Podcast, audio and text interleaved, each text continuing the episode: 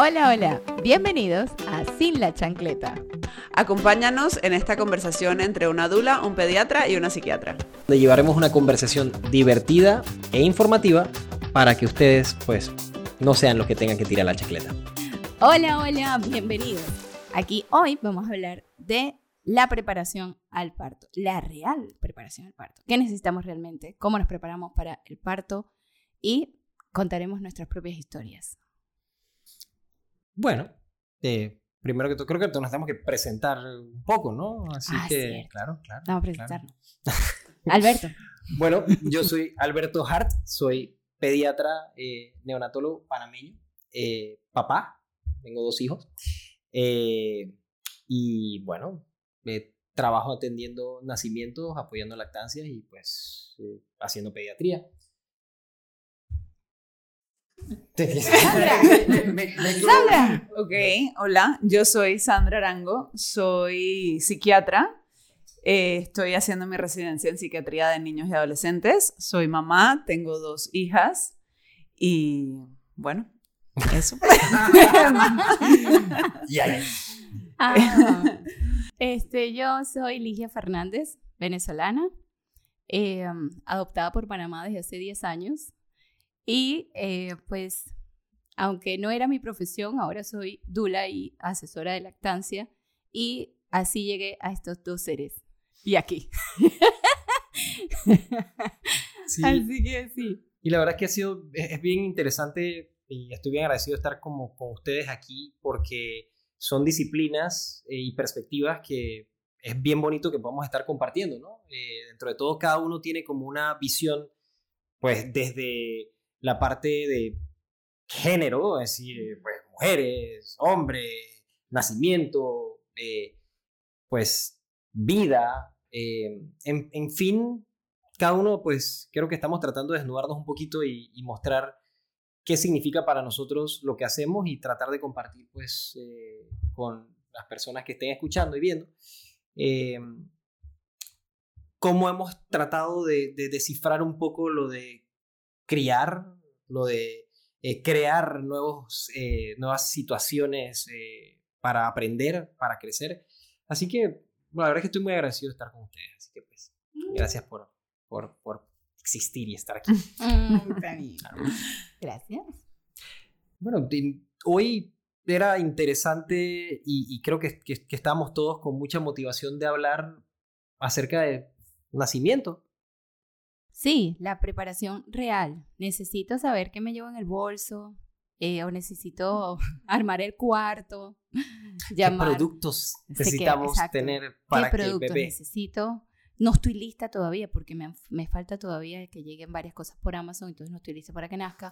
Entonces, todas esas cosas que realmente al final, pues, Sí, no vamos a hablar nada de eso. Sí, no son Eso- necesarias. no. Así que no, no hablaremos de eso, hablaremos de la preparación. Real, lo que realmente se necesita.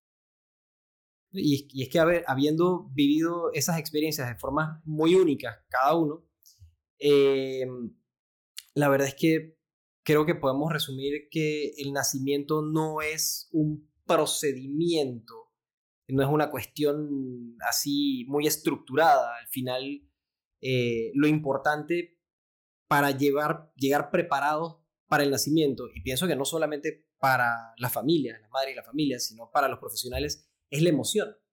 Es la emoción. Es, al final, es bien importante saber que después de un nacimiento, la experiencia que se queda contigo, realmente, porque eh, las mujeres que han pasado por la experiencia del nacimiento y los hombres que lo han vivido, capaz y entienden que después de que ocurre un nacimiento, a las mamás se les olvida todo. O sea, literalmente, ya sea un parto, una cesárea, cuando hubo esa experiencia, como que es una experiencia bien onírica, como si fuera un sueño. Justamente después, horas después de haber ocurrido el nacimiento, tú le preguntas a una madre, esa es mi experiencia, ¿no? Que, le preguntan a la madre, ¿cómo te sientes? ¿Qué, cómo, ¿Cómo sentiste el nacimiento? Y realmente no te pueden dar detalles de lo, ocurrió, de lo que ocurrió. Eh, lo que te tienden a dar es como lo que recuerdan lo que la emoción guía. O sea, que la emoción guía la memoria. Si tuvieron una experiencia positiva, dices, wow, me fue súper bien, pero ¿cómo te fue? Eh, bueno, mm, como que no se acuerda mucho, pero me fue súper bien, qué bueno, me acuerdo cuando pasó esto puntual, esto puntual, esto puntual, cositas bonitas si la emoción después del nacimiento fue una emoción positiva. Es totalmente al revés, si la emoción después del nacimiento no fue tan positiva, también hay, un, como que se concatenan, se, se unen las memorias que no son eh, las más favorables. ¿no? Entonces la experiencia del parto requiere que sea positiva para que la familia y la madre se lleven una buena emoción, seguro para el bebé también, porque aquí tenemos que hablar del bebé y de la experiencia del bebé, que también es un individuo que, que, que, experimenta el nacimiento de su propia forma. Entonces, em, curiosamente, es muy importante, pienso, para mí, fuera, fuera me encantaría ver qué, qué es lo que opinan de eso, pero pienso que todos en el nacimiento tenemos que verlo como un ritual, como que uno llega como una ceremonia. Eh, y eso no solamente para los participantes, los protagonistas, que son la familia, sino para los médicos.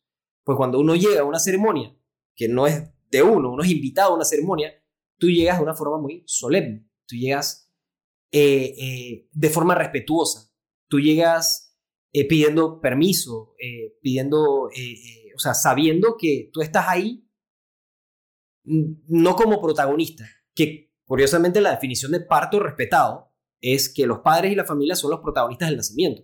Entonces, ¿qué significa ser protagonista? No es control. Control es lo opuesto, que es lo que vivimos la mayoría de las veces o lo que las familias tienden a vivir si no van con cierto grado de preparación. Y eso precisamente creo que es lo que queremos tocar el día de hoy, como cómo es la verdadera preparación. Que si el plan de parto, que, no tanto el procedimiento médico, que si cortaste, no, y bueno, y eso hay que saberlo definitivamente, pero creo que hay que enfocarse más.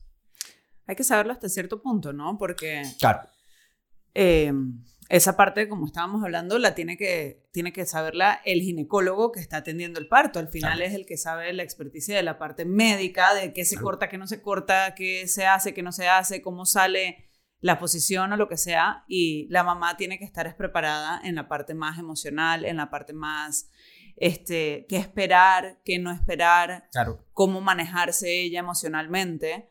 Y creo que eso es algo que no sabemos las madres, no, no sabemos eso antes del parto porque no es lo que nos han criado, no es lo que hemos estudiado, no es lo que hemos visto. Es más, en, en Hollywood lo que se ve es que el parto es una, una masacre, o sea, es un grito. O un chiste o una masacre. Es un chiste o una masacre. Exacto. Es verdad. Y, y es más, eh, eso no, no aporta a las mamás saber qué es lo que realmente tienen que esperar. No hace ese fin. No hace ese fin, de, la emoción. Lo que hace es un fin de esto es algo médico, porque si no esto termina en sangre por todos lados, así que pongo toda mi confianza en un médico y que él me diga a mí qué hacer.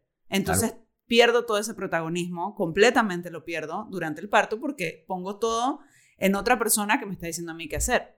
Que la diferencia, o sea, porque hablamos de parto respetado, ¿y cuál es la otra situación? El parto medicalizado. ¿Y qué es el parto medicalizado? Control. O sea, tú no eres el que, el que toma las decisiones.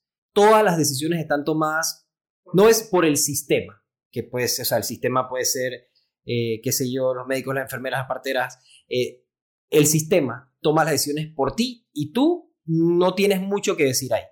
Eso es un parto medicalizado, que es un ritual también. Eso es lo que la gente a veces no lo ve que el parto medicalizado no solo, o sea, porque tú puedes ver el parto respetado como un ritual en el hecho de que sí, que yo quiero tener, eh, yo quiero respirar de tal forma, yo quiero eh, que me guíen de tal forma, yo quiero que nadie hable así, yo quiero que aceites esenciales, olores, eh, temperatura, iluminación, todas esas cosas que son importantes, definitivamente. Pero, ¿cuál es la contraparte de eso? El parto medicalizado. Y pensamos que realmente el parto debe ser un proceso. Los médicos juramos que es así. Y, realmente eh, el parto medicalizado es simplemente, no nos damos cuenta de qué tantas cosas hacemos cuando atendemos un parto que no sirven para nada. Y que son parte de un ritual que todo el mundo simplemente hace y repite.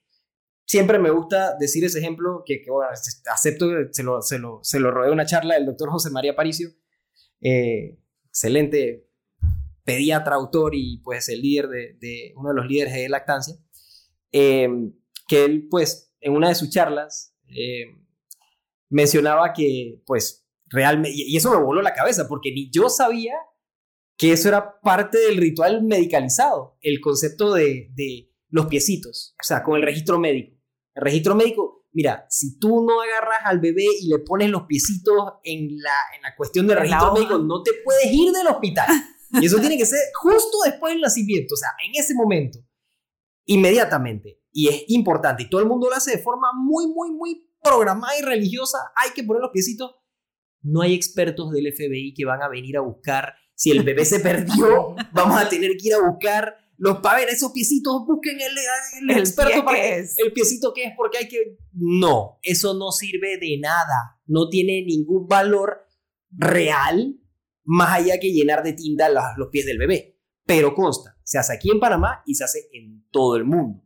Entonces es bien curioso, eso es un ritual tan arraigado, tan arraigado eh, eh, al nacimiento medicalizado que nadie lo cuestiona. Lo hacemos, nadie lo cuestiona y, simplemente si la gente se vuelve, no le he puesto los piecitos. No se necesita. Y ahí es uno. Te puede decir un millón, porque después que tú observas eso, comienzas a ver, wow, esto.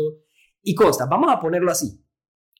Premisa OMS 1985. El parto no es una enfermedad. Y entonces, si no es una enfermedad, ¿qué es? ¿Es un ritual? Es un ritual. Claro. Precisamente. Es que no nos hacemos la pregunta que sigue. Si no es una enfermedad, ¿qué, es? Un ritual. Es un ritual que puede ser un ritual humano, respetado, donde la familia pues son los protagonistas y nosotros todos nos preguntamos, ¿qué necesitas? ¿Cómo te ayudo? ¿Cómo te, te apoyo con este conocimiento que tenemos? ¿Cómo te ayudo? Versus un parto medicalizado, controlado, que significa, bueno, pues aquí, señora, familia, vengan y aquí le decimos qué hacer y aquí tomamos todas las decisiones, pim, pum, pam, y se van. Entonces, quizás entenderlo de esa forma, comenzamos a respetar un poquito más esto de los planes de parto y lo vemos como que, oye, esto no solamente es, hay un capricho de la madre, esto es, un, esto es parte del proceso real y necesario para que todos entiendan cuáles son los deseos de esa familia. Y es que por la parte cultural yo siento que todavía ese plan de parto se siente exactamente, creo que esa es la palabra perfecta, es un capricho. Claro. Ah, o por lo menos una moda. Así se, una moda, así se siente la mamá, porque pues por mi experiencia personal, cuando yo fui a dar mi plan de parto, me sentía como que, y hasta cierto punto como ridícula, como que qué pendejada este papel. Y yo sí lo quería y sí me parecía importante a mí, pero yo sentía que cuando yo presentaba ese papel en cualquier lugar que lo presentaba, sea la ginecóloga, sea el hospital, yo sentía que me miraban como, como esta pendeja que viene con este papel que, que, que ¿para qué? O sea, ¿qué, quieres tú? O sea, ¿qué quieres tú que no se haga?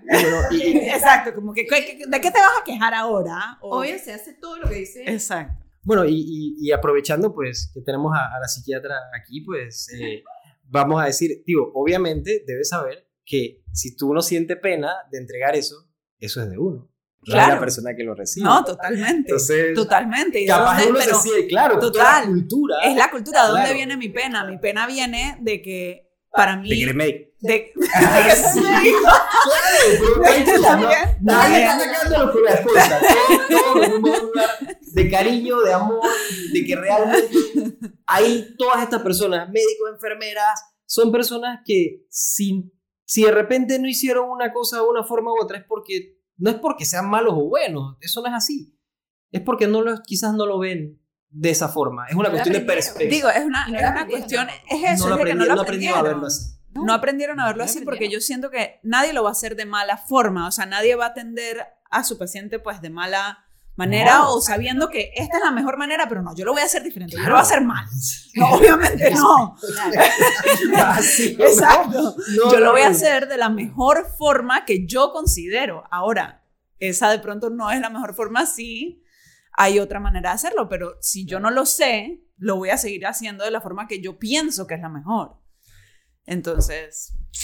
Entonces, eh, eh, siempre, siempre es un factor de riesgo para tener, disque, me he dado cuenta aquí en Panamá que no lo he medido, podría medirlo para realmente saber si es un factor de riesgo. Eh, pero creo que a los médicos no nos va tan bien en los nacimientos. Y es porque tenemos, no, como que como juzgamos mucho cómo debe ser, cuando nos toca el momento, como que estamos atrapados también por ese prejuicio también de cómo es. Y también siento que, bueno, por lo menos desde el punto de vista de la mujer médico que va a parir o va a intentar parir, esa educación que nos dan a raíz de la enfermedad, que todo es malo, todo es enfermedad, todo puede salir mal, todo te va a salir mal. Riesgo. Estos son los riesgos que tienes, estos son todos los riesgos que te pueden pasar.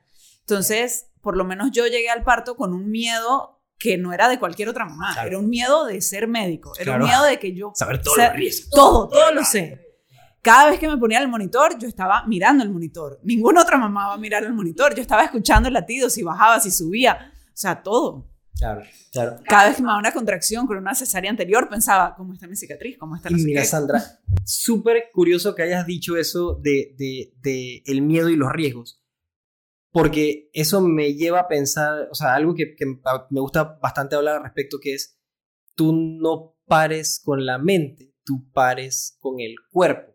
Entonces enseñamos a las personas a estar como en su mente o, orientamos, si no sabemos cómo es ese ritual, a que estén en la mente, preocupándose por cositas, los detallitos, como tiene que haber, eh, bueno, por eso en la preparación previa, que si el pan, que si los pañales, que, que si eh, tiene que, que haber, eh, yo no sé, porque yo eso sí nunca le paré bola, así que te puedo decir de esto de que si los pañales, que qué debe haber, yo estaba un poquito enfocado, bueno, había, hice un peregrinaje antes del, nacimiento con, con parteras y, fue una experiencia que ojalá podamos hablar más adelante en algún momento y, discutir como nuestros, nuestras historias de origen, así como no, lo voy a decir, no lo voy a decir.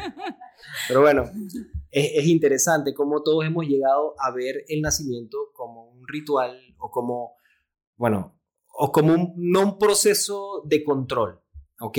Allá verlo como un ritual como lo estructura quizás un poquito más eh, y el ritual incluye esto y lo otro, pero es súper interesante. La mente no es la que pare, es el cuerpo.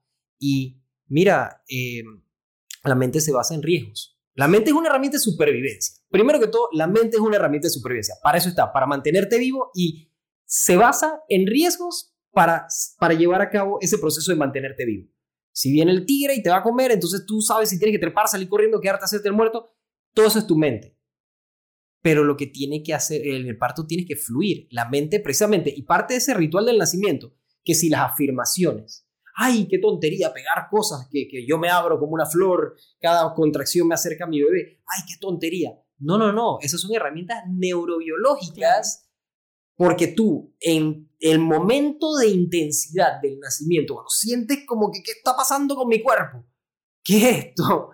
Te encuentras con esa situación de, ay, a la máquina, qué intenso es esto, lo primero que va, te vas para tu, diría Jung, tu colectivo inconsciente, me gusta decir eso, que es que todas esas cosas que pensábamos que era el nacimiento antes, todas esas imágenes, situaciones, la película de comedia, la película de miedo, eh, agarrar, gritar, qué sé yo, que todo, todas esas cosas pueden pasar, no es para juzgar una situación o la otra, pero la mente se va a ir a lo que conoce para tratar de resolver ese riesgo y todo lo que conoce es una cultura de no ver el parto. Exacto. Súper loco que, y esto también me gusta decirlo, tú vas por ahí en la calle y ves a cualquier mamífero pariendo, te asombra, tú paras el carro, vas con toda la tranquilidad, te acercas, no miras, cuidado, no, no le hablas, no, no, no hagas nada, qué sé yo, que, que no interrumpes, tienes todo el respeto todo el respeto. Pero, por ahí. todo el respeto. Pero después llega el parto humano. Claro. Y, y, consta. y, lo ves. Y todo el mundo. Y nadie va a decir, ay, me voy a desmayar viendo a los super esos Ay, no. Nadie dice eso. Nadie dice eso. Lo ves, fantástico. Y después hablas de eso todo el día con una sonrisa en la cara. Pero llegamos, vamos, veo a, a familias en la cita prenatal que me gusta tener. Y de repente hablamos acerca del nacimiento y les pregunto, ¿ustedes han visto un parto? Me dicen, ay, no, no. Ustedes no se han metido a YouTube a ver un parto así, a buscarlo. Eh, no, no, ay, no, yo no quiero, que, que, uh, qué miedo, ay, me va a desmayar. no quiero tener esa idea en mi cabeza. Yo digo, pero, y vuelvo en eso, pero tú no has visto ningún otro mamífero parir, no te ha llamado la atención. Si viera parir, no te llama la atención. No lo ves en Animal Planet, así, la gacela pariendo. Entonces dices, ah, wow, pero no te desmayas ni haces nada. Lo observas con asombro, por lo menos. Por lo menos. Si está pasando enfrente, de enfrente tuyo, seguro será más que asombro. Será como solemne, o sea, con, con- con- con reverencia, quizás. Pero el parto humano, tenemos todas estas ideas, así como catastróficas o chistosas. Se ve como con un tabú, con asco, inclusive, todo, con todo. todo. O sea, Y al final, eso es lo que la mente hace y le pedimos, o sea, todos lo centramos en que la mujer, inclusive también en las preparaciones, ciertas veces cuando se prepara mucho sobre los procedimientos médicos, Ujú, capaz estamos enseñando también un poco a las madres a que se vayan a ese lugar. Claro. De, bueno, ¿y ahora cuántos centímetros? ¿Y ahora cuánto no sé qué? Ujú. Que al final eso es la mente. Y todo lo que te genera temor, o sea, es una mezcla entre fluir y control. Y, y o sea, tú cuando controlas, tú, tú vas a defenderte, tú vas a evitar. Igualito que la gacela eh, eh, está pariendo y de repente ve al tigre, está aprieta y sale corriendo. Puede prolongar, detener, alargar ese nacimiento para claro defenderse. sí, claro. ¿Cómo no pensamos que eso pasa en los humanos? Pues claro. Y es que sí pasa, porque hay, hay casos ya registrados de eso, donde el estrés, si yo tengo algo que me está generando estrés durante el parto, algo que me genera cortisol aumentado, yo voy a parar de dilatar. Claro. Voy, a, voy a, porque mi cerebro lo que me está diciendo es peligro, peligro, peligro, no, algo no está funcionando y entonces no puedo sacar a mi bebé al mundo porque hay un peligro afuera, entonces lo retengo. Y ahí es donde se frena la labor de parto. Entonces, tiene que ver con la emoción que está mezclada con la parte física y todo está mezclado. Sí, con lo que yo pienso y lo que yo creo que puede ser.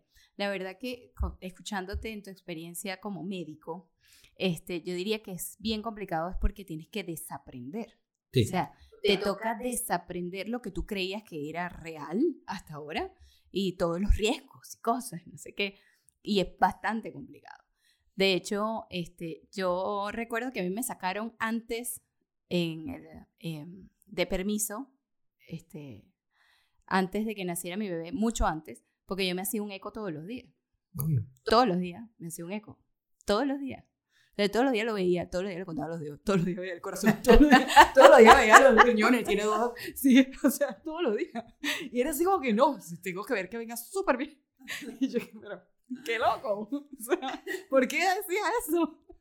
Y hoy lo veo y digo, Dios mío, de verdad. Todos buscamos seguridad al final. Y si sí, nos Claro, dicen, la seguridad desde donde la conocemos. Desde donde la conocemos. Correcto, desde donde la conocemos. y hay un millón de productos y todos los días salen nuevos sí. que enfocan en que las madres y las familias como que traten de contraer. Yo quiero saber los latidos de mi bebé todo el tiempo, no sé qué. Los Es que yo lo tengo.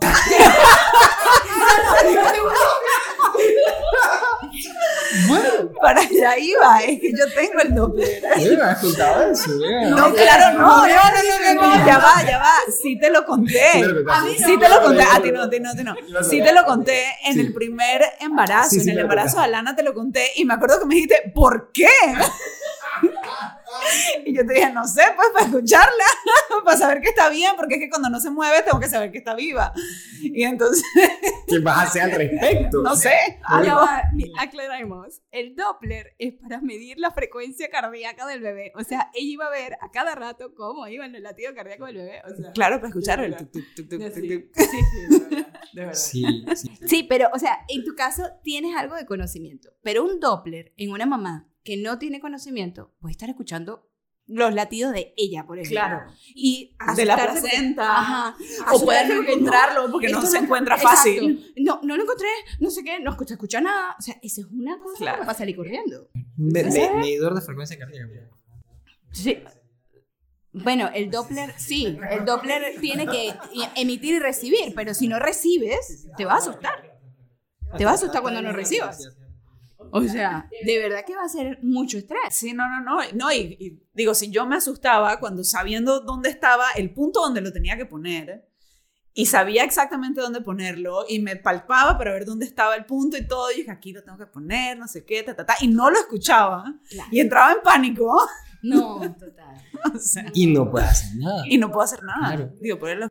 Es simplemente una herramienta de generar estrés. Ese es el mismo motivo que, que ¿por qué no se debe utilizar monitores, eh, o sea, monitores de frecuencia cardíaca fetal? durante toda la labor de parto. Porque no solamente los, las mamás en su casa con, con así midiendo la frecuencia, sino que también en el hospital, cuando de repente para controlar la situación te dejan amarrada para medir siempre la frecuencia cardíaca y eso obviamente evita el libre movimiento, eso aumenta la tasa de cesáreas. Claro. Entonces no se debe utilizar el estar amarrado todo el tiempo durante la labor de parto porque aumenta la tasa de cesáreas porque Puede haber variaciones que pueden ser normales y uno las malinterpreta por estar siempre pendiente. Y es más, también estar haciendo ultrasonidos una y otra vez, otra situación de parto pretérmino. ¿Por qué? Porque estás viendo pendiente ahí, pendiente ahí, de todo. Y, y todo tiene sus momentos, ¿no? Todo tiene sus situaciones. Nadie está invalidando el uso de esas herramientas. Nada más que una herramienta puede ser sobreutilizada y generar un problema importante. Si es que piensas que eso es lo importante. Claro, es que podríamos usar esas tecnologías, esas herramientas precisamente de buena forma para poder llegar a términos sin estrés y, estar bien. Son buenísimas, son buenísimas. Se pueden utilizar con responsabilidad. Claro. O sea, se pueden utilizar bien, sin abusar de ellas. Pero inclusive el mismo, el mismo personal de salud tiene una percepción extraña de la seguridad nosotros no nos damos cuenta de que tantas cosas que nosotros hacemos para tratar de, en teoría, y que pensamos que se tratan de, mantener la seguridad del paciente, al final terminan pues generando problemas. Porque yo me tengo que sentir más seguro. Yo te quiero hacer 14 mil mediciones. Yo lo... Y eso capaz y a uno lo haga sentir mejor porque tú dices, estoy midiendo, estoy midiendo, estoy midiendo, pero a la larga sabemos por evidencia científica que sobremedir va a llevar a sobreintervención. Y eso, pues... Eh, entonces, bueno, preparación del parto, real preparación del parto, sí debe ser enfocada en conocer ciertas cosas, definitivamente. Eh, algunas cosas técnicas para entender tu cuerpo, que si el bebé pasa por aquí, que, pero capaz de no enfocarte, no sé. Mm, enfocarte muy general. O sea, tú, yo siento que lo que tienes que saber es bastante general. Claro. O sea, pero es más que todo entender que es un proceso fisiológico, que es normal, que no es que a mí me, me molesta mucho, incluso como, como Dula, que le digan, es que tienes que aprender a respirar, tienes que aprender a pujar, tienes que aprender, porque, o sea, quiere decir que si yo no aprendo a eso, no voy a, dar a luz. O sea, tiene que decir que yo tengo que aprender a eso. Yo no, no tengo que aprender. Yo lo que tengo que hacer es dejar, dejar que mi cuerpo haga lo que tiene que hacer y no intervenir. No dejar que mi mente se vaya a estar en mi contra. No dejar que mi mente se vaya y me genere estrés. Si mi mente no me genera estrés, yo voy a respirar tranquila. Yo voy a estar bien. Quizás deben haber algunas formas de, de, de ya, ya, ya tiro la parte a, a, a, la dula. Eh, hay, hay eh, algunas formas que las mamás tengan en base como guía, no que se les diga en el momento del nacimiento, respira sí. No, no, claro. Sino como que, bueno, si respiras de tal forma, sí hay menos ansiedad, si respiras. Y tenerlo como guía, capaz ponerlo en una afirmación, acuérdate de respirar. No sí, sé, exacto. Ese tipo de exacto. cosas. Y a mí, algo que no hemos hablado que me parece súper importante, es que la preparación al parto no solo es de mamá, es de papá también. Claro. Porque el papá es el que está ahí todo el tiempo y el papá es el que me genera seguridad. Entonces yo, papá tiene que saber qué va, qué va a pasar, qué cara le va a ver a ella, qué va a ser normal, qué no, para que no entre en pánico. Porque si yo, o sea, si yo a mi pareja le veo la cara y está en pánico, pues ya yo estoy en pánico. Total. vámonos. Total. Y, y, es, o sea, dentro de todo, me parece importante mencionar que una de las hormonas más importantes, no es la única, pero una de las hormonas más, más importantes para el proceso del nacimiento, obviamente es la oxitocina, la que promueve las contracciones, la, bueno, tiene mil funciones, que si en particular con el parto, y para enfocarnos en eso, sí, la oxitocina es la que promueve las contracciones uterinas que pues, van a llevar finalmente al nacimiento del bebé. Em, es importante saber que el ambiente por el cual se genera oxitocina es un ambiente percibido como seguro. Si no hay seguridad, no hay oxitocina. Y siempre me gusta dar el ejemplo de, bueno, aquí estamos entre amigos, viéndonos a los ojos. Un estímulo para la secreción de oxitocina es mirar a los ojos en un lugar seguro, un ambiente seguro. Entonces aquí estamos hablando tranquilamente, lleno de oxitocina, riéndonos un poco, bien seguros de cada uno, porque estamos en un lugar seguro. Ahí Onyx, para ver si de repente también, también brinda esa seguridad, sí, que quedar, quedar eh, saludos también. No, no, no presentamos a Onyx. Oye, por favor, por favor. Claro, el genio detrás de las cámaras y de los micrófonos. Así que pues... Y papá, que ha dado de verdad claro, fe de eso. Claro. Paz y tranquilidad en dos partos. Papá que está... Eh, que, que, que, Aclaramos, todo y ya.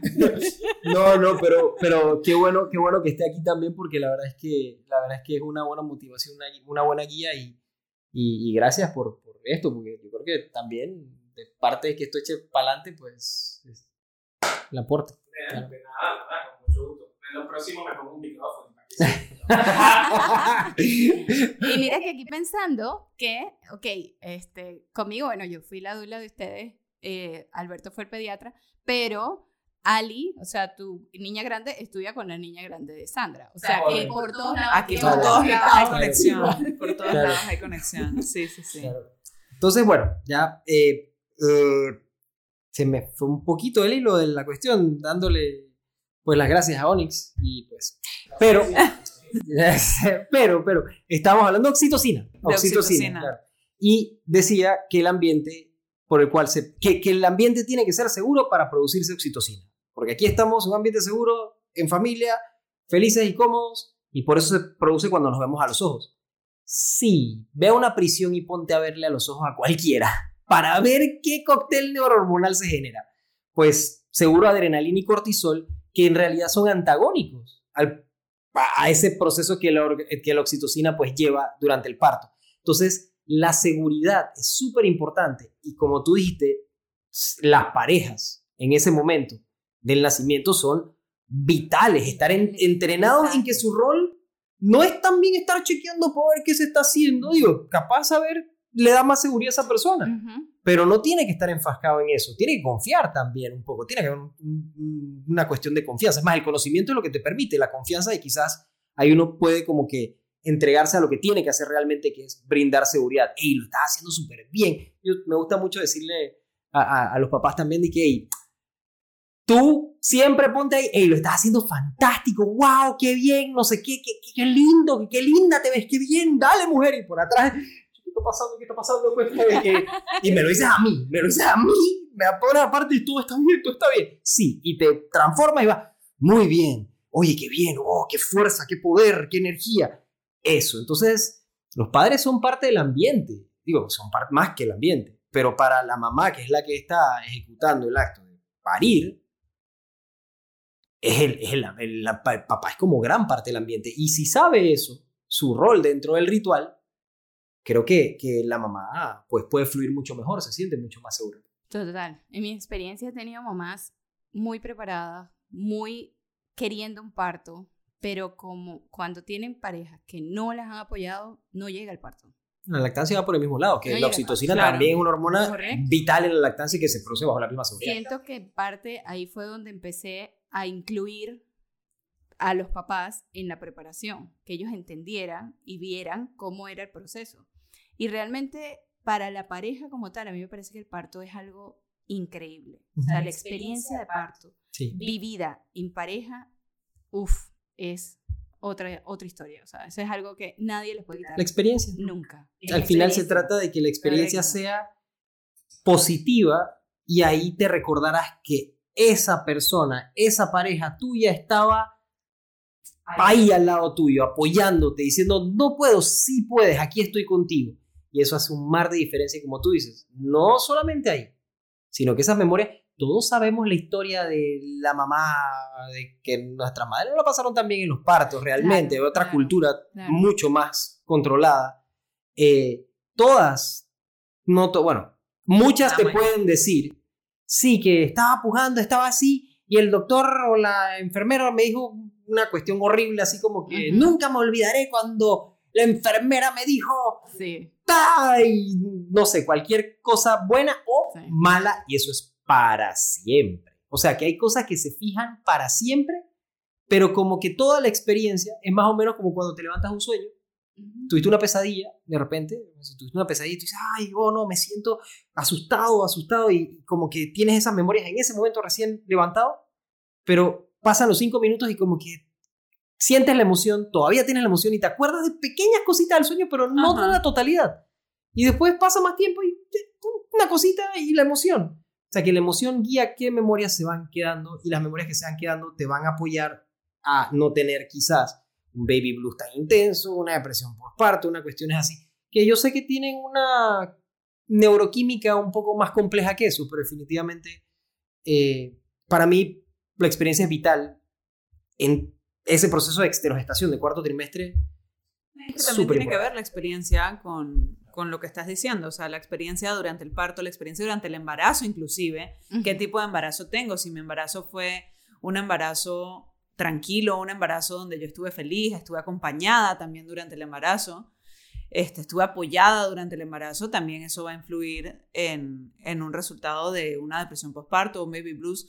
Obviamente, como dices, pues tiene muchos otros factores de si tengo predisposición para eso, si en mi familia ha pasado anteriormente, pero pues definitivamente no se puede descartar una buena experiencia de embarazo, una buena experiencia de parto acompañada, rodeada de amor, rodeada de un ambiente seguro, a que es un factor protector para estas otras situaciones Claro. después. Claro que sí lo es. Total. Un buen parto definitivamente facilita Claro que sí. la lactancia un millón y, y el apego, pues también. Claro, también, Entonces, es vital preparar para esa parte emocional. Si hay- hay una preparación requerida para el parto, o la mejor preparación para el parto debe estar principalmente enfocada en que esas emociones finales sean integradoras de una experiencia positiva.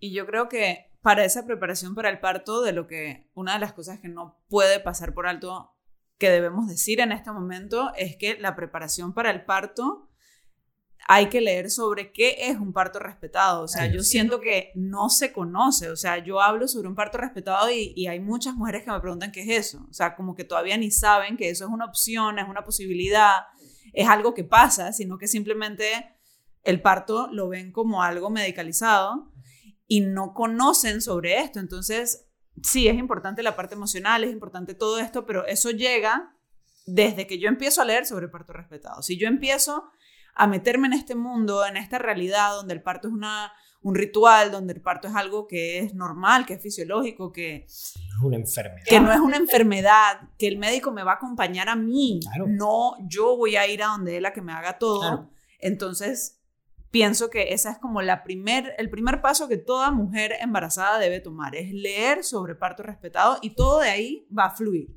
De ahí va a salir todos los otros temas, de ahí es donde me voy a enterar de que esto es algo que yo puedo hacer, de que esto es algo que me tienen que ayudar a mí, de que yo soy la protagonista, de que yo soy la que decide. Para mí una de las cosas más impresionantes fue cuando empecé a leer sobre parto respetado, cuando por fin me di cuenta de que fue en mi segundo embarazo, no en mi primero, era que yo tenía la decisión sobre cómo era hasta la luz en el cuarto. Eso me pareció impresionante, hasta la luz, hasta los sonidos, Sí, todo, todo, sí. todo era mi decisión. Y eso es algo que yo no sabía en mi primer embarazo. Entonces, siento que por la cultura hay muchas mujeres, o si no diría con toda certeza, pongo mi mano en fuego, la mayoría de las mujeres pasan por un embarazo y un parto sin saber ni siquiera las palabras parto respetado. Pero es que, ¿sabes qué? Y ahora que lo dices, es que también hay miedo. Y ese miedo se, se propaga, se intensifica. eh, y el miedo hace que tú cedas el control. Entonces, cuando tú ves el parto como algo externo, como algo, tú haces literalmente, muchas mujeres, al tener ese desconocimiento que hablas, hacen como un outsourcing Ajá. de su nacimiento. Es como Claro. que yo, yo lo voy a Sí. hacer que, que, que- Total. que, que se haga, yo no sé, lo voy a mandar a, a China que lo haga más rápido. A que lo haga no sé, no sé, yo no quiero saber nada de eso. Es más, ni siquiera va a haber partos, no va a sentarme No, a hacer no. nada. Yo, encárgate tú, encárgate tú. Y bueno, lastimosamente, todo el mundo tiene otras prioridades. Si tú pones que, el, que este es mi ritual, que es no sé qué, créeme que esa persona que atiende, que, que te ayuda a- Y es que es la cultura. Yo me acuerdo en mi primer embarazo, fue eso, fue un outsourcing. Fue yo no sé nada de esto, yo voy a ir a donde un ginecólogo que me diga qué hacer a mí y yo todo lo que me diga lo hago. Y me acuerdo que me compré un libro sobre, sobre embarazo, parto, nacimiento, crianza, todo esto, sobre todo esto. Y era un libro muy, para ponerlo en otras palabras, muy hippie. Era, era así, era bien de parto respetado, pero yo ni sabía que era de parto respetado. Simplemente lo compré porque me pareció interesante. Te, te chocó como médico. ¿eh? Me chocó. Claro, claro. Y lo que, a lo que quiero llegar es que la cultura y la realidad que nosotros ¿Eh? conocemos está tan arraigada que cuando yo hice este outsourcing de mi embarazo, en este primer mes de embarazo, en estos primeros meses de embarazo, el ginecólogo me dijo, ay, tú vas a tener que ser cesárea. Y yo dije, ok, ¿por qué? claro. Por, por X y Y, Z. Y yo, ah, bueno, está bien, listo, perfecto. No, no lo cuestioné, no dije, esto no es así, yo todavía me faltan 10 meses, o sea, todos los meses de embarazo y todavía falta tiempo. Pero yo me dijeron cesárea y yo dije, ok, tanto que el libro que estaba leyendo tenía una sección de parto y mientras la leía decía, "Meh, si esto no me toca a mí. O sea, ni siquiera en el libro que leía donde decía, durante el embarazo te tienes que leer sobre parto y conocer lo que es fisiológico, todo lo que estamos hablando aquí lo decía el libro, pero mi mente estaba tan bloqueada que yo lo pasé. Esto no, esta parte no me importa. Me fui a leer a qué edad es que me escucha, cuántos días o cuántos meses de embarazo para que pueda escuchar la parte de afuera, para yo poder hablarle al bebé y tal cosa. Pero es que eh, Completamente bloqueada. es, es temor. Outsourcing. Es temor. Es, es temor. Y es que precisamente todas las imágenes que hemos recibido o todas las memorias que tenemos del nacimiento, eh, hollywoodenses, son, son cosas que inspiran terror. Hasta las comedias te están proyectadas hacia el qué tan feo, jajaja, ríete. Sí. Qué tan Exacto. peligroso, doloroso, grita, tírale, pégale al, al quien sea que esté al lado. Eh, son cosas, y eso es por dolor. Entonces, obviamente, nuestra primera respuesta es, eh, chuzo, no sé, este- esta persona estudió eso, vale, Exacto. ya, pero esa persona no está pariendo. nadie, nadie va a estar pariendo más que la persona que está pariendo. E inclusive, ah, no hablemos solamente de parto, hablemos de cesárea. Porque también en cesárea tenemos la idea de que entregamos. No, no, no. También hay un proceso en ese momento que tampoco es de entrega. Yo cuando estoy, yo quiero que me entregue a mi hijo rápido, yo quiero que no lo lleve al incubador, sino que me lo pongas inmediatamente encima. Yo quiero que, que el cordón, todo eso lo decide la mamá y es parte de su ritual, aún cuando es un proceso que no está siendo completamente guiado, eh, su cuerpo no lo está guiando. Pero es que es más allá que eso, es mucho más allá que un procedimiento, que pujar, pujar, pujar, o abrirme y sacar al bebé. Y lo importante es eso, es que es todo forma parte de un ritual, porque hasta en salón de operaciones debemos pedir que nos va, que nos pongan las luces. Ahorita mismo la mayoría de los salones de operaciones tienen las luces estas verdes, eh, o pueden bajarlas para que solamente estén las luces, porque el cirujano opera ahí. No, es que tienen que tener un estadio, recordando que las luces blancas, que son las que están en los quirófanos, generan adrenalina, o sea, activación, noradrenalina, esa activación de tu sistema simpático, pelea y huye, porque te mantiene, activan tu estado de alerta. Tú quieres fluir. Cuando en tu vida tú has, te has puesto a meditar con luces fluorescentes y luces blancas alrededor. Entonces, es, es- es bien Claro. difícil, yo no sé si no es imposible, pero para mí, uff. Entonces, piensa cómo tú quieres estar para conectar con tu cuerpo. Que dentro de todo, meditación es desconectar, no es desconectar, es dejar la mente andar, Que fluir, fluya. que fluya. Ujú. Entonces es un proceso más el nacimiento, como una meditación, tanto en parto como en cesárea. Es fluir esas cuestiones en la mente y pues buscar esa conexión. Entonces el ritual tiene que ser algo donde las personas sepan que lo importante es promover la emoción.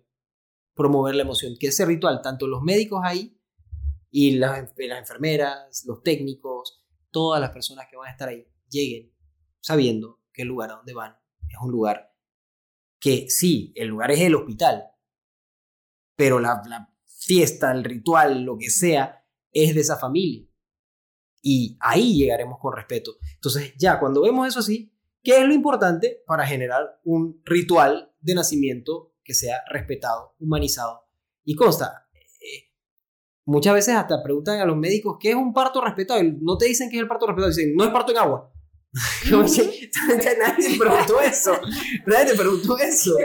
Entonces, pero, entonces, claro, no, sí, puede ser, puede no ser. Al final, ¿qué, qué es lo que decide la madre? ¿Qué es lo que desea la madre? No, no tanto. Entonces, bueno, diría que puntualizando un poquito, pienso que todas las cosas, y consta, es bien curioso que todas las cosas que llevan, que, que, que hacen, que busca el ritual humano de nacer,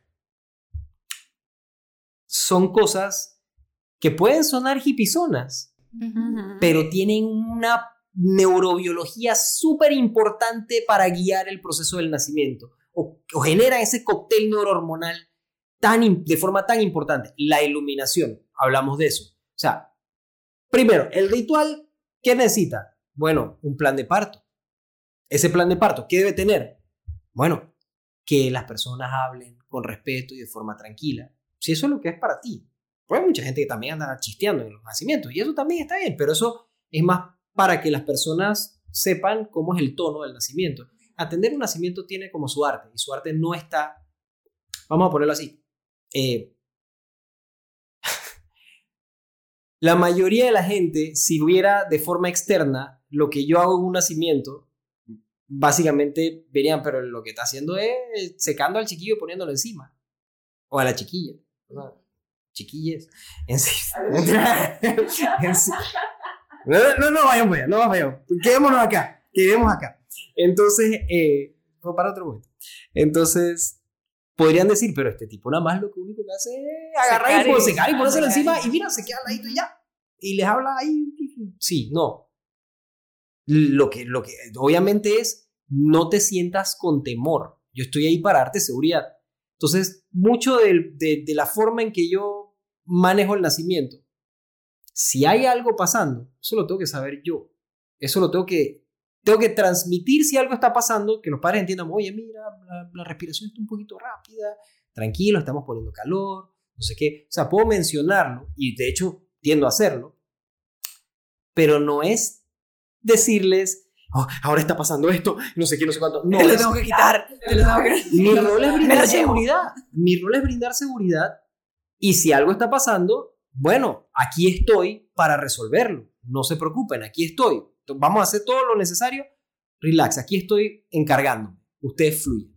Entonces, ese es mi trabajo y mucho de sí, secar al bebé y no intervenir conlleva mucho conocimiento en, ok, no saltes por cualquier tontería a separar, hacer esto, sino cuando en realidad, pienso que mientras más conoces el proceso, más puedes darle anchas a cuándo intervenir y cuándo no.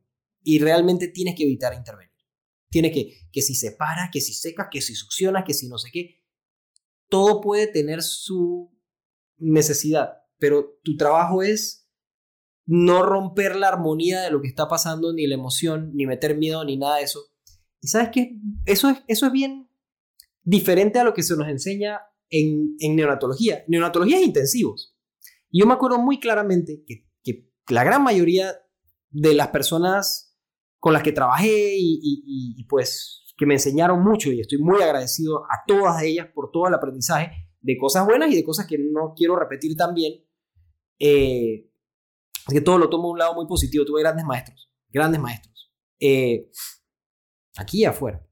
Eh, siempre me decían, Alberto, y esto, o sea, seguro lo has escuchado, si un paciente, estás en intensivo, si un paciente está mejorando, no se lo digas a los padres. No se lo digas. Tú tranquilo, no seas muy optimista, es lo que me decían. No seas muy optimista porque si lo eres, las personas pueden sacar la idea de que todo está bien y estás en un intensivo y, todo puede cambiar rápidamente. Exacto. Es verdad. Yo decía, bueno, si es verdad, todo puede cambiar. Pero tú necesitas que esas personas estén sintiendo tranquilidad, seguridad, de que se está, haciendo, algo, de que la persona ahí eh, por lo menos está... De que está mejorando, o sea, de que si... O si no, que te lo digan con palabras claras y, y, que te digan si está mejorando, está mejorando, puede cambiar, pero ahorita estamos bien. Claro, pero es que la frase al final de está mejorando y solo agregarle el puede cambiar ya me da ese espacio de que, mira, en este momento está bien. Pero eso es algo necesario escucharlo.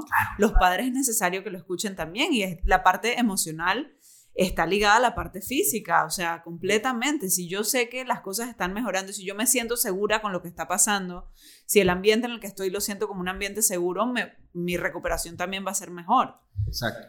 Pero es parte del entrenamiento. Qué bueno que lo mencionas porque, ah, o sea, me pasaba igual y de hecho yo recuerdo que este, los que eran mis jefes se ponían en el consultorio de al lado para escuchar que yo había ciertas cosas que yo no podía decir porque ellos decían que si uno daba una mínima esperanza, de ahí los papás se iban a agarrar.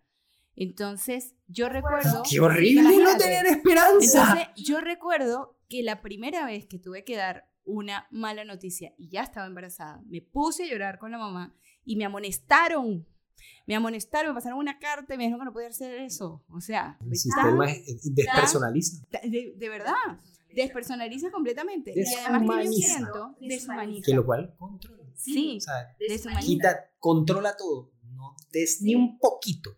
Eso es Y yo deshumanizar. a veces le digo a las mamás que, porque me dicen, es que tal enfermera me trató que no sé qué. Y yo le digo, pero es que a, a veces no son culpa, no es culpa de ella. O sea, a veces es que hace algo de manera tan rutinaria todo el tiempo que se le olvida que está trabajando con seres humanos. O sea, se le olvida, se le olvida que, que hay emoción ahí en lo que tú me estás diciendo. Entonces, es muy fuerte eso, me parece.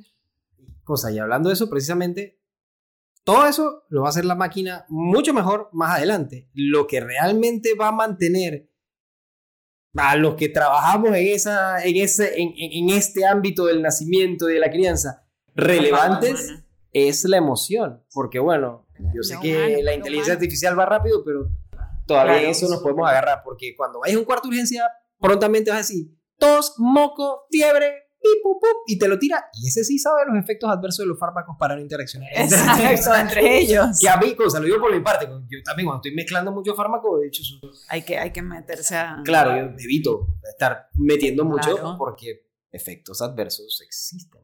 Pero bueno, entonces, de- ay, fuera, fuera, pienso que, que bonito si, si cada uno como que puntualiza qué le parece que es importante, realmente importante, porque eso es como el, como el, el- el tema del día de El hoy. tema principal, tema del claro. día de hoy. ¿Qué es lo realmente importante? que es lo realmente importante Para prepararse para, para prepararse para el parto y, y, pues de repente, no sé, ¿qué, qué, qué, qué opinas de, de, de eso? ¿Qué, qué cositas añadirías? eh, Mira, para mí lo realmente importante es que todos se preparen. Es decir, incluir a la pareja en la preparación al parto. Y de hecho, a veces lo hago si en la casa viven con la suegra, la mamá, lo que sea, también debe estar incluida en la preparación al parto. Porque tiene que entender que se vive desde otro punto de vista, o sea, que se va a vivir desde otro enfoque, no desde el miedo. Entonces yo pienso que es realmente informarse, no informarse en las intervenciones, en anatomía, fisiología, no sé qué, no, informarse en líneas generales y realmente trabajar mucho, mucho, mucho la emoción y la confianza. Confiar en el cuerpo, confiar en, el proceso y en que es algo pues que, que va a pasar. Ah, pero mira, yo siempre pongo el ejemplo del avión, o sea, yo no me voy a montar en el avión y me voy de viaje y hago reserva y todo pensando que el avión se va a caer, pero, se puede caer. Este, pero no voy a ir ahí, ahí, o sea, tengo que confiar, voy confiada. claro, ese es parte, me recuerda un tema que debemos tocar en, en futuro, que es que el- con respecto al colecho, que cuando Ujú. vas a los congresos de pediatría no te hablan de colecho, te hablan de muerte súbita. Y cuando vas a los congresos de lactancia, te hablan de colecho. De colecho. Entonces es como que, ok, vamos a aprender a, vamos a nadar, vamos a aprender a nadar, no, no, a, a ahogarse, A ahogarse, no nadar, sino ahogarse. Entonces es, es curioso también eso, como, como la perspectiva de ver las cosas en el ámbito del riesgo. Sí, sí, es ver el riesgo y por qué lo vamos a ver si no lo hacemos en otras partes de nuestras vidas. O sea, no lo hacemos así. Entonces yo creo que la clave es todos prepararse. Todo mi entorno. Yo creo que de las cosas más importantes, bueno, una de ellas ya las dije, que es saber qué es el parto respetado y siento que una vez empiezo a leer eso, pues todos los otros temas fluyen y todos los otros temas van a caer de su peso. Pero otra cosa que me parece sumamente importante y que toca, no debería, pero toca por nuestra cultura y por cómo está el gremio médico, como todos los médicos hemos sido, y me incluyo dentro de eso, hemos sido entrenados siento que eh, una otra cosa muy importante para la preparación para el parto es escoger un equipo que esté en tu misma línea de pensamiento. O sea, es buscar ese ginecólogo, buscar ese pediatra, buscar esa, esas personas que te van a acompañar en ese momento, que piensen igual que tú o que piensen de la forma que tú has aprendido, porque, digo, esto es un tema completamente gigante que se puede hablar en otro momento, pero la violencia obstétrica existe y la única forma de frenarla es yo como madre o yo como persona que voy a parir saber que eso es una posibilidad, saber que existe para poder frenarlo y decir, no, estos son mis derechos, no, esto no es lo que yo quiero hacer, no, si no lo haces de mi forma, entonces busco otra persona que me lo haga de la forma que yo quiero, porque la protagonista soy yo al final. Entonces siento que esa es una parte muy importante que de pronto no tocamos, pero que es sencillo, es buscar un equipo que me vaya a acompañar de la forma que yo quiero que me acompañe, un equipo con el que yo me siento segura. Y otra cosa muy importante es que tengo que confiar en ese equipo que ese médico que yo escojo, confío en su criterio para que en el momento que me diga esto es lo que hay que hacer, también yo poder decir, ok, está bien. Es, bien curioso eh, lo que has mencionado y no lo había eh, percibido así, pero realmente el cambio creo que no va a estar dentro de nosotros, los profesionales de salud. El cambio del sistema porque un cambio del sistema, como estamos en un capitalismo, por el momento, no sé, eh, va a venir por los usuarios. Claro. Entonces, que cada usuario está educado en qué es sus deberes y derechos, reales deberes y derechos con respecto al nacimiento, hará que los que brindan el servicio de apoyo se amolde a eso, porque si no, no hay, no, hay clientes. No hay, claro, no hay, clientes. Se te van los clientes. Totalmente, porque, y, tú, cuando, cuando va, tú puedes ir a cualquier restaurante, tú puedes tomar cualquier vino o lo que sea, bueno, no, no voy a meter, pero puedes ir a cualquier restaurante y si tú eres una persona que sabe que es buen comer, tú no vas a ir a comer a cualquier parte.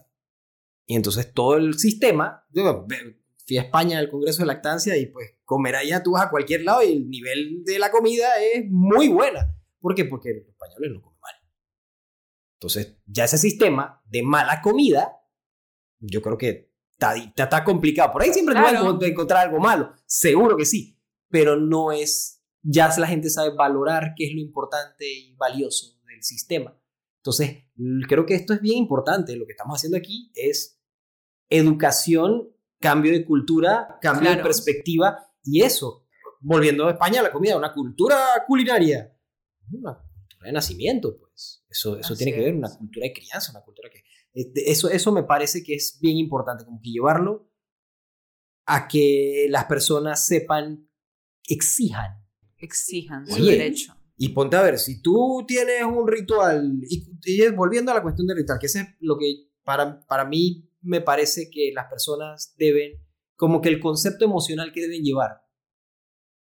Esta es mi ceremonia, este es mi ritual, esto es lo que yo quiero. Y consta, si tú a hacer una fiesta de cumpleaños a tu hijo, qué sé yo, y contratas a alguien para la fiesta de cumpleaños, tú sabes qué es lo que tú quieres para la fiesta de cumpleaños. Claro. Para eso sí, ¿no? Aparentemente, pero tú sabes qué es lo que quieres para la fiesta de cumpleaños. Y llega alguien y, tú ves que está haciendo trastadas, tú se la cantas, tú dices, ¿qué, qué, qué pasó? Yo no te pagué para esto. Claro. Y entonces, ¿sabes qué? Te voy a solear. Y no estoy diciendo que haga eso, por favor, yo no sé. Bueno, al final así es la democracia, así son los métodos, todo el mundo pienso que también no hay que irse al lado negativo. Pienso que, que si tienen una buena experiencia, compártanla, llévenla adelante, díganle a las otras personas, este, esto, esto me hizo cambiar, esto me hizo ver las cosas diferentes. Propáguenlo. Y eso es innato, yo creo. Curioso, cuando hay una buena experiencia de parto o de nacimiento, sea cesárea, sea parto, se lo dices a todo mundo. Sí. Tú andas ahí, wow, qué bien, y me pasó tal cosa. Curioso, pregúntale a, tu, a nuestros padres, nuestras madres. Y usando ese ejemplo porque era un sistema bien rígido entonces. Pregúntales de los nacimientos. Oye, ¿cómo te fue? Ay, el doctor fue no sé quién y fue a la clínica tal y tal cosa y no sé qué. Pero ¿cómo te fue? ¿Cómo te sentiste? Ah, oye, pero el doctor era bien buena gente. Ay, no sé qué. Y la cuestión muy bonito todo y el hospital estaba lindo, recién, recién construido. No te hablan de la situación No te hablan de la Lo situación. primero que me dijo Sandra, no sé si te acuerdas, cuando, me, le, cuando le pregunté del parto, me dijo, ay, Ricardo fue bello, fue tan bello. ¡Qué bonito! ¡Qué bien! ¡Qué bien! Ay, Ricardo fue una belleza. Sí, ¡Qué bonito! ¡Qué bien! ¡Qué bien! Y eso es lo que nos tenemos que llevar, que el parto se basa eh, en la experiencia del nacimiento que va a impulsar a una lactancia, a un apego, a una crianza enfocada hacia un humano emocionalmente más, más, más, no sé cómo decirlo, pero, pero, pero Creando. creando un Creando, humano. es que o sea, estamos que- claro, para crear. Claro, Criando para Entonces, crear. esa experiencia tenemos que mejorarla y eso es enfocándonos en que lo importante es verlo, eh, eh, eh, priorizar la emoción, Claro. no verlo como una hipisada, no verlo como nada. Y pues quizás lo ves como un ritual, tú le voy para la fiesta de cumpleaños, aquí está mi plan de parto, las luces, los olores, la forma en que hablan, los sonidos, quiero mi playlist, Ujú. Claro. todo eso puede sonar como cursilería, pero todas esas cosas tienen un fundamento neurobiológico para apoyar la seguridad de la madre, de la familia y pro- promover, Claro que sí. obviamente, tener un equipo que, se, que, que te dé seguridad, obviamente, entender el proceso, haberte educado, Ujú. todo eso creo que son las cosas realmente importantes. Y bueno, siempre nos va a estar vendiendo cosas.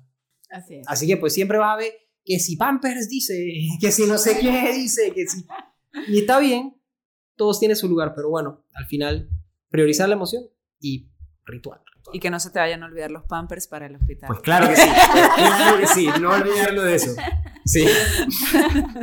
La verdad fue muy, muy agradable. Agradecemos mucho que se hayan quedado hasta acá y espero que esta información les cambie la visión y, y todo el, el- el enfoque de sus procesos. La idea es esa. La idea es dejarles la información que ustedes decidan. Y si hay algún tema que quisieran que debatiéramos, discutiéramos, eh, promoviéramos aquí, pues pienso que es importante que lo pongan ahí en los comentarios para eh, pues seguir manteniendo temas interesantes en un mar de temas aquí, pues con esta gente tan interesante. Increíble. Gracias.